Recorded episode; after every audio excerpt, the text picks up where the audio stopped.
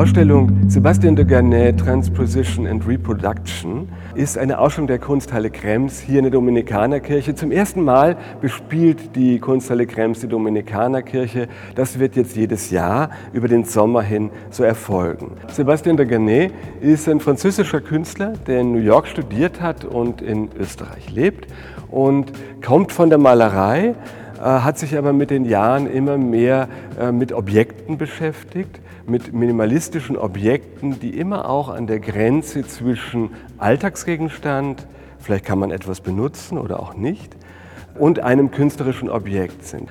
Und wichtig für ihn ist immer eine sehr präzise Auswahl des künstlerischen Materials, mit dem er arbeitet. Er ist da nicht festgelegt, er arbeitet sehr gerne mit Aluminium, mit Metall, aber auch mit allen anderen Materialien, wenn das Inhaltliche es erfordert. Und das ist etwas, was auch die Ausstellung hier in der Dominikanerkirche auszeichnet. Er hat sich sehr intensiv mit diesem Raum auseinandergesetzt.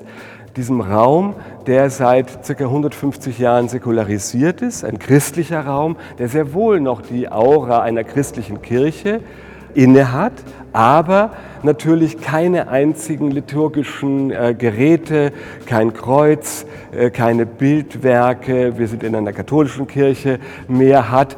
Äh, das heißt, eigentlich ein leerer Raum ist, der aber trotzdem noch diese Aura besitzt. Und mit diesem geschichtlichen, ganz spezifischen Konnex hat sich der Garnet sehr intensiv beschäftigt. Das ist also wirklich eine Gesamtinstallation und sie besteht aus dem großen Amiens-Flor, der den Boden der Kathedrale in Amiens zitiert, die Säulen im Chor, die die Pfeiler der Dominikanerkirche zitieren, eine große Installation mit sieben äh, mannshohen Kerzen, die die Außenform der Dominikanerkirche äh, zitieren.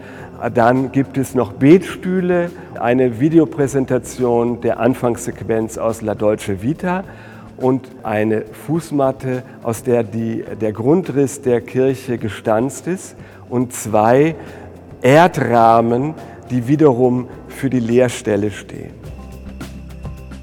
Für ihn war relativ schnell in der Vorbereitung klar, dass er nicht äh, seine vorhandenen Kunstwerke nimmt und sie hier in dem Raum platziert, sondern sehr bewusst auf diesen Raum reagiert. Etwas, das wir uns auch für die Zukunft wünschen, Künstlerinnen und Künstler hier einzuladen, die mit diesem ganz besonderen Ort in einen respektvollen, äh, sehr gleichwertigen Dialog treten.